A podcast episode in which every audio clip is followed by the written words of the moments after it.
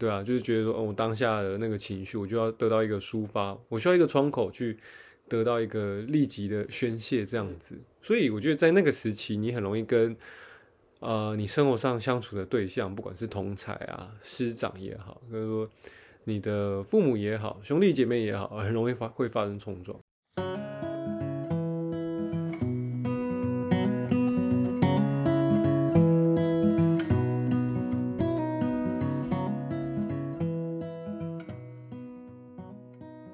大家好，我是 Ricky，我是 CC。我们从前面的章节跟大家聊到了婚姻，然后从到再到家庭，再到学校。那今天我们要来聊聊青春期。哦，这是一个蛮有趣的话题耶。对，就是在一个懵懵懂懂、年少冲动的一个时期。那青春期是什么呢？青春期其实就是一个从童年到成年的一个过渡阶段。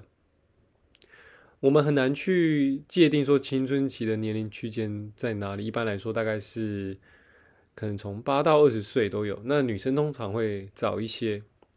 那这时候呢，青少年会遇到一些生理以及心理上的转变，然后同时生理上的发育会具备生育能力。那在生理特征方面呢，呃，随着生殖系统的发育成熟，那身体的器官也会。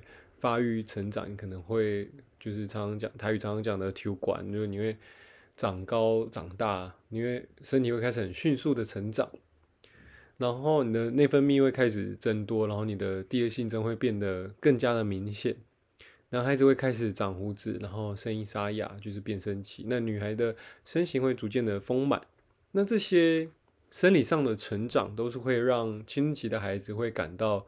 疑惑不安的事情，他们常常需要花心思去注意这些成长。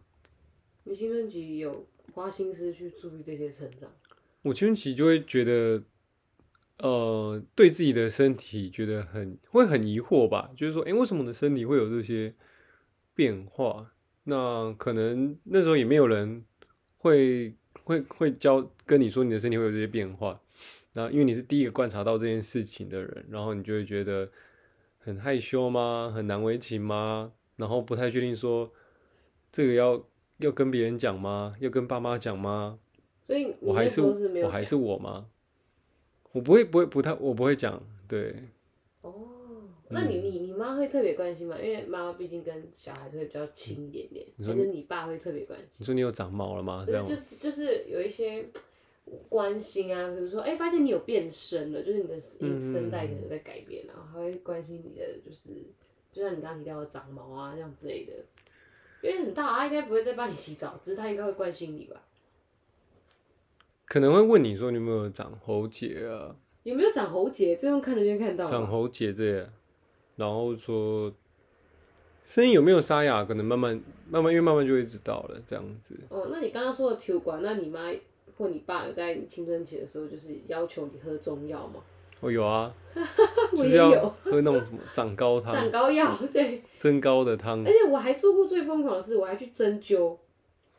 但你有你有吗？我是没有针灸啦。我那时候我觉得我妈真的疯了，然后她就带我去针灸，然后她每个礼拜都去灸一次。那是灸哪个部位？膝盖吗？从头到脚，我从头到脚都有。对，但是但然后你知道那个那个那个医院，我永远记得，它在西门町。嗯。然后它是它是联合医院，就那个西门町联合医院。嗯哼。对，然后它有一个中医的诊所。嗯。不是说诊所，就它里面有个中医部门这样这个概念。然后它那个病床超多的，然后呢，就是那一批进去的就是来长高的，然后就是一个时段，然后每个人就拉起门帘，啾啾啾，然后呢护士就会开始帮你揪揪揪，然后时间到，好，你可以走了，然后就换下一个时段的人这样。你们好有趣哦，就那么快吗？大概三十分钟吧，我记得，然后就躺在床上，然后就好了，这样。啊，就真的这样一批一批来。对，一个礼拜一次，就蛮。那我就觉得说，哦，原来这个市场是在，但那时候没有啦，只是后来回想起来，就是会想说，哦，原来这个东西真的是有市场这样子。那那个医生是厉害的吗？是。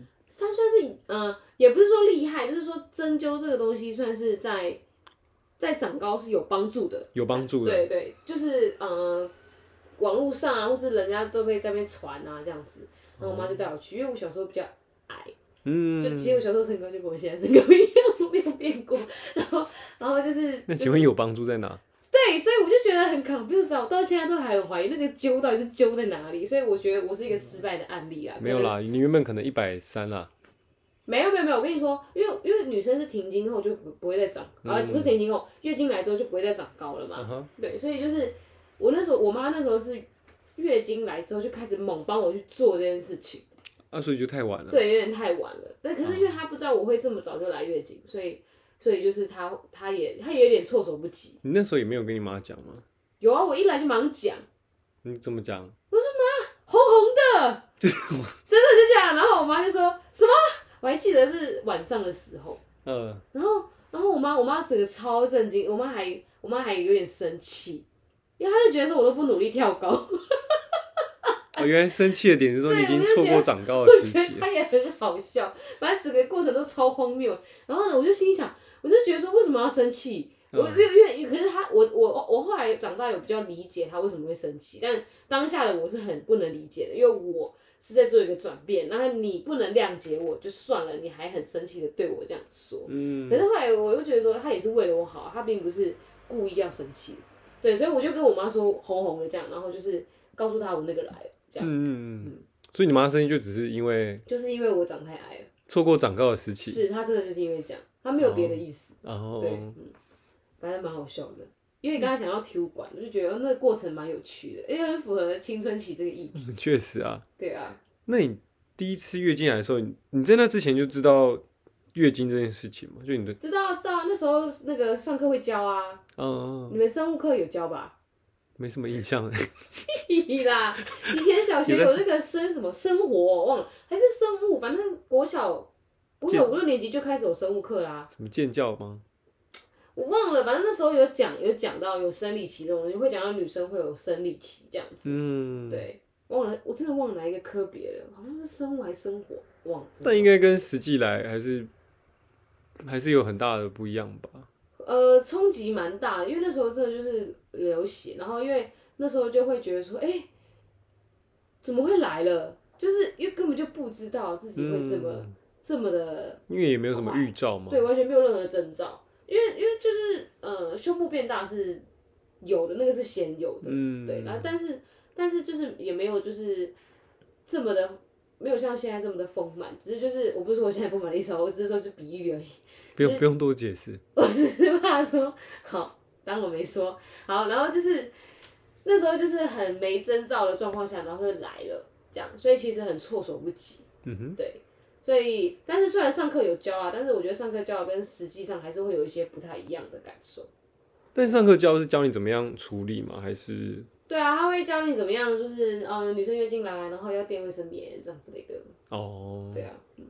了解。然后也会说，就是那个来代表说你有生育能力啊，然后呢，你可能就这样这样啊，如果发生什么事情啊，会造成有小孩啊，什么什么之类的啊。嗯。那时候讲的还蛮蛮完整的。哦，OK。嗯。对，就代表你已经步入青春期了。对啊，那那你嘞？你有什么样的那个吗？就是你真的觉得自己，哎，有一个转变？除了你刚刚一直提到的长毛，还有喉结变身，还有……我觉得其实除了生理上的转变，那在心理上也有很大的转变。就是说，因为其实青少年就是一个比较容易、比较容易冲动。然后不太会去计较，不太会去思考后果就行动的，嗯，的一个年纪这样子，所以我觉得在当时可能做很多事情的时候都不会想太多，就觉得说啊，先做就先做就是，嗯嗯，什么事情就就做就是了。你可能跟别人发生不愉快，很容易跟别人发生冲突，嗯，可能跟别人吵架啊，不管就先先搞再说啊。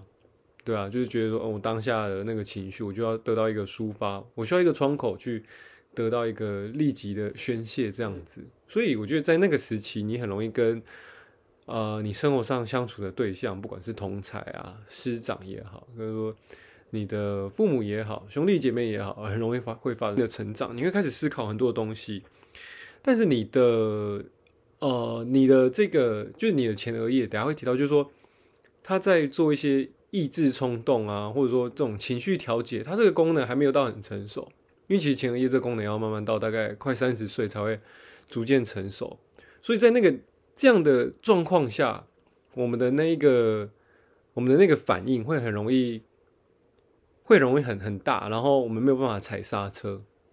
那这个反应其实，我们这个情绪的反应其实是来自于大脑的杏仁核。嗯，那在这两个这两个的，就是加成之下，我们就会变得，就是常常人家说的，就是嗯，人家说的很热血，然后很很义无反顾，然后人家会说青少年不会不懂得踩刹车，就是因为这样子。对，所以呃，有时候就是因为这个生理，所以影响到他们心理，是因为这样。嗯，对，没错。除了刚刚讲的这个生理影响到心理之外，在这些孩子在青春期的时候也会发生。通常啊，他们他们的心理上的一个诉求就是，他们想要跟大人证明他自己不不再是小孩子了。就除了生理上的转变之外，那这些表表现的方式啊，会取决于孩子对于长大的理解。比方说，有的孩子会想要，有的孩子可能他们对于长大的定义就是说，他觉得长大就是要独立，就是要会为自己发声，会做一些会做决定。那这些孩子就会。他们在他们在父母的眼前，可能就会表现出自己有权利去做一些决定。比方说，他们想要选择自己的今天晚上要吃什么，他们衣服想要穿什么，不要再妈妈再带我去什么什么哪里挑衣服，他想要自己自己去逛街，自己选自己买这样子。那有些孩子，他们对于长大的理解是，他们觉得长大就是要摆脱束缚。他们这时候可能会反抗各种的拘束啊，故意的打破打破规矩啊，晚归，然后甚至是学抽烟、讲脏话。有一些孩子，他们虽然说外在会表现的很安静、很顺从，但是他在等待一个机会，在等待一个啊自己身体成长的机会，一个长大的机会，能够向父母挑战权威。你其实你你你你挑战过了吗？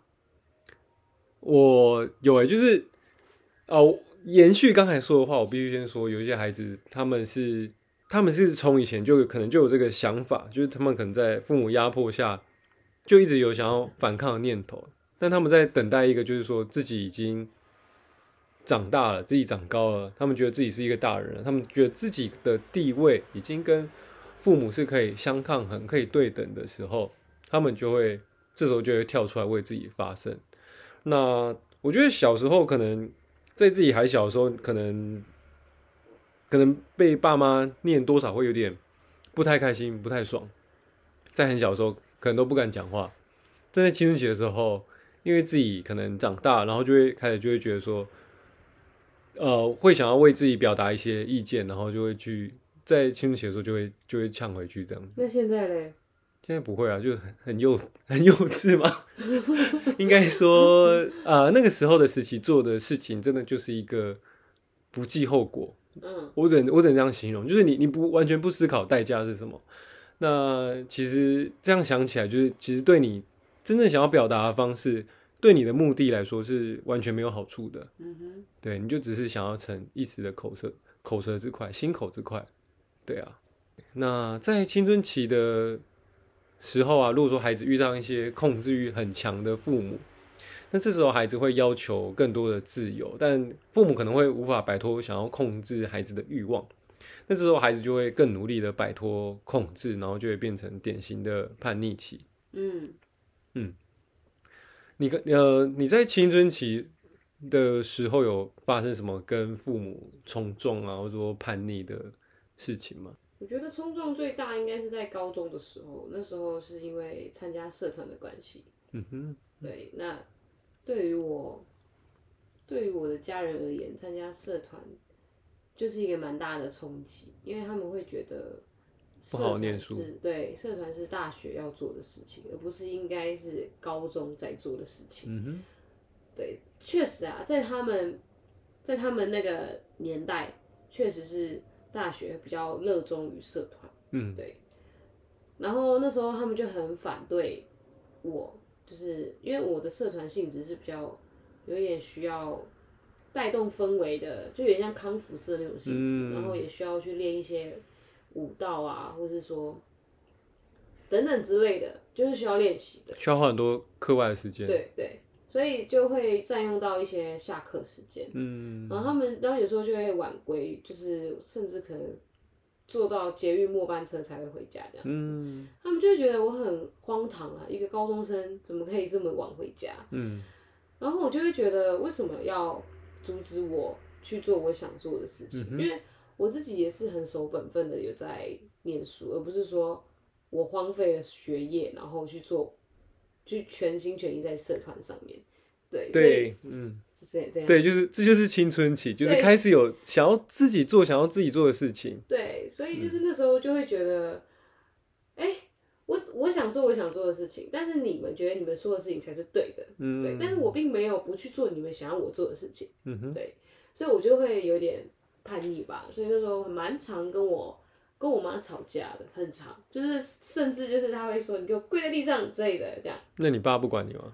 我爸会比较。我爸其实从我小时候他就很少管我，嗯，基本上他很，我觉得他很清楚我要做什么，嗯，对，所以我跟他也是有一种默契存在啊，就是至少我不是那种，呃，每天就是我不至少我不是被当，或是说哦需要去做重补修，然后再多花一份钱，然后去完成学业这件事情，嗯，所以他基本上他是会，他还蛮。他还蛮，也不是说支持跟鼓励我，因为毕竟妈妈不支持，所以他也不会是站在一种哦我支持的这种角色，不会，他就是比较默不吭声，但他也不会去阻止我妈管我。对，对，所以就是我妈比较会就是嗯反抗我去做一些事情，我觉得直到现在他也会，就是他会觉得他所说的一切，他所想的一切才是对的。而我想的一切都是有问题的，都需要被画上等号，呃挂呃问号，然后去讨论的。对，所以我是觉得说，可能在在他心中，我到现在已经快三十岁，在他眼中还是一个小孩子。对我可能还没长大，但是有时候我都会试着跟他跟他讲说，就是我已经其实我已经快三十岁了，很多事情不是说用情绪。或是像以前小时候那样子用打骂的方式，但现在不会打我啦，只是就是有时候他是用情绪的方式来跟我沟通，但我我会我有试着这样跟他沟讲讲看，但我觉得还是很难，就是他们我妈可能还是需要有一些时间，嗯对，所以在我高中那个时段是我觉得我最叛逆的时候，因为那时候是我最想要做我想做的事情的时候。对对，你刚提到打骂教育啊，你觉得打骂教育对于？青春期的孩子会有什么样的影响吗？我觉得是很看人哦。嗯，就是如果说你今天真的把这一个棒，这呃不是这一个这一打，然后你吃进心里面，那个那个那个会那个会影响蛮多的。可能他以后也会这样对他的小朋友，或者是说，就是我觉得这是一个连带的关系。对对，但但也有可能他会觉得。他也可能会做出一些比较不合理的行为，例如说，他可能会反过来打他父母。我说未来不一定，对，但但我觉得打骂不是不不是不对的教育方式，只是就是要看的是什么样的情况下去做这件事情。因为我觉得每个每个小孩他有不一样的方式去做嗯沟通跟教育，所以打骂不不一代不代表说他是完全不对的，因为有些小朋友他确实是需要有一些。嗯，可能疼痛，他才会知道说这件事是不对的。你跟他讲再多，他都听不懂。对，但是，但是我觉得有些小朋友是你用讲的，他就听得懂。那那些小朋友他就会反而会比较不喜欢，或是很排斥，或是更叛逆去做他想要做的事情，因为他觉得说我不会痛啊，我只是想做我做的事，想做我要做的事情而已。对，嗯，这样。那你觉得？你觉得打骂对你来说会有一些伤害吗？嗯，呃，我们在前我们在前一集其实也聊过打骂，那这一集的话，我会想要再更 focus 在在家庭家庭打骂上，家庭这边，就是说，我觉得打骂他打骂教育这这件事情啊，那其实对于青春期的孩子来说，无疑就是无疑就是减少孩子跟父母之间的那个信任感。嗯，确实，因为你会不敢跟他讲。对，因为你被你被伤害了，然后你被欺负了，那其实会变成你被甚至说你被压制了。你今天你有想法，你想要表达，但是呃，父母父母不愿意听进去，父母会觉得说他我我我讲的话才是对的，他们会觉得你做的事情就是错的。嗯，那在这样的情况下，孩子反而会更不愿意说出自己的想法。嗯，对我自己的我自己的观点是这样认为。然后再来是，尤其青春期的孩子是很冲动的。那你这时候如果继续对他是一些那种打骂教育、这种压制的方式，嗯，他反而会更反弹，嗯，对，所以我会其实会更鼓励，就是跟青春期的孩子要静下心来沟通。嗯，那你那时候青春期的时候被打，对我也是被打，一直被打到国中。那个，对我们小时候那个年代啊，好像就是体罚是一个蛮。蛮正常的事情。有啊有啊有啊，就被拿那个藤条打，拿拿那个热熔胶条打。爸妈也会拿热熔胶条打你？对啊，就从那不是国中老师才会做的事吗？就慢慢进化啊，就是爱的小手，然后开始进化成什么藤条，再进化成热熔胶条。哎，那我问一个问题哦，你你有姐姐吗？那你姐姐也会很常被打吗？我姐也会被打，啊所以你们两个一起被打？对啊，都被打，小时候也是都一起被打。哦，嗯。那在青春期的时候，刚刚我们已经有提到一些发展，呃，发展不正确造成的一些危机等等。那还有还有一些在青春期的时候发展不正确会的的一些情形，像是比方说，在一些青春期的女生，他们会想要去刻意的发展男性的特质。那他们这个发展男性特质，就是说他们可能会，比方说跟男生混在一起，他们想要学。男生讲话，学男生讲脏话，学男生做一些那种啊，可能很粗鲁、很粗枝大叶的事情。那会做这样的原因，会这样模仿男性的原因，是因为他们他们会害怕说自己一旦身上有更多的女性特质的时候，他们会没有办法跟男生当朋友。嗯，这真的是会耶。对，所以因此他们会想要去呃。去剥夺，或者说不承认自己的一些女性特质。我觉得到现在也会耶。嗯嗯嗯。我说我自己。嗯，对，我有时候会觉得你是男生。哎哎哎，什么意思？没有了。我觉得我我自己有，因为我觉得有时候有时候太太过于异，就是异性相处的模式，就会又又又又在一种很奇怪的那个临界点，就会对对对。所以我就会变成说啊，好我。就是让自己更中性，更大拉拉一点，对，让让这个临界点更模糊，嗯，这样，对，对，反而会好相处，对，嗯嗯，没错。那有一些情形是说，青少年的孩子会渴望离开家里，那这是这是源源自于说他们对于家里的情况感到不满，感到不自由，认为说在家里无法表现出真正的自己，或者是受不了父母的争吵。那有一些孩子，他们可能会选择孤立自我。这些孩子，他们他们在青春期的时候，他们会突然发现说：“哎，我自己对于成年的生活、长大这件事情还没有准备好。我对于不管是社交啊，或是爱情、人际关系这些问题，我都还没有还没有准备好。因此，他们会产生一些抗拒或是排斥的心态，然后就会把自己啊把自己封闭起来，甚至说他们会想要回到。”回到小时候，他们会不想要长大，他们会假装自己还是小孩子，用一些小孩子的语气跟是心态再去处理事情。嗯嗯，那有一些青春期的孩子是他们会想要尝试犯罪，那这是源自原因源自于他们在小时候的时候做过一些坏事而没有被发现，他们会自认为自己很聪明啊，可以逃过逃过耳目。那犯罪其实，在心理学来说，它是一个逃避问题的。办法，嗯，对啊，所以是我们要尽量去避免孩子有任何犯罪的可能性跟动机，尤其是青青春期的孩子会特别想要去追求这种同才之间的认同感。有一些孩子他们会想要获得，为了获得别他人的认同，然后他们会将注意力放在别人的称赞这件事情。嗯，有一些青春期的女孩子，他们会将别人的欣赏跟认可。作为一种证明自己价值的方式，那这样的女孩子会特别容易被那种懂得赞美啊、懂得恭维那种的男人欺骗。花言巧语，对花言巧语的人欺骗，可以这样说，高级渣男、高阶渣男。那这些孩子、女孩子如果在家里得不到认同，或者说跟父母吵架啊，她有可能会开始逃家。所以这个这个因子从青春期就埋下了。对，在青春期的时候，可能就有这样的，就有这样的，就有这样的种子。嗯嗯嗯，对，因为其实可能不一定会在青春期的时候就爆发出来，而是说在青春期时候，你慢慢会有这些想法，就是说，我觉得可能啊，父母都不懂我在讲什么，我讲的话，可能父母也没有想要听，对他得不到一个认同感，那就像前面说，他其实一直在寻找一个机会。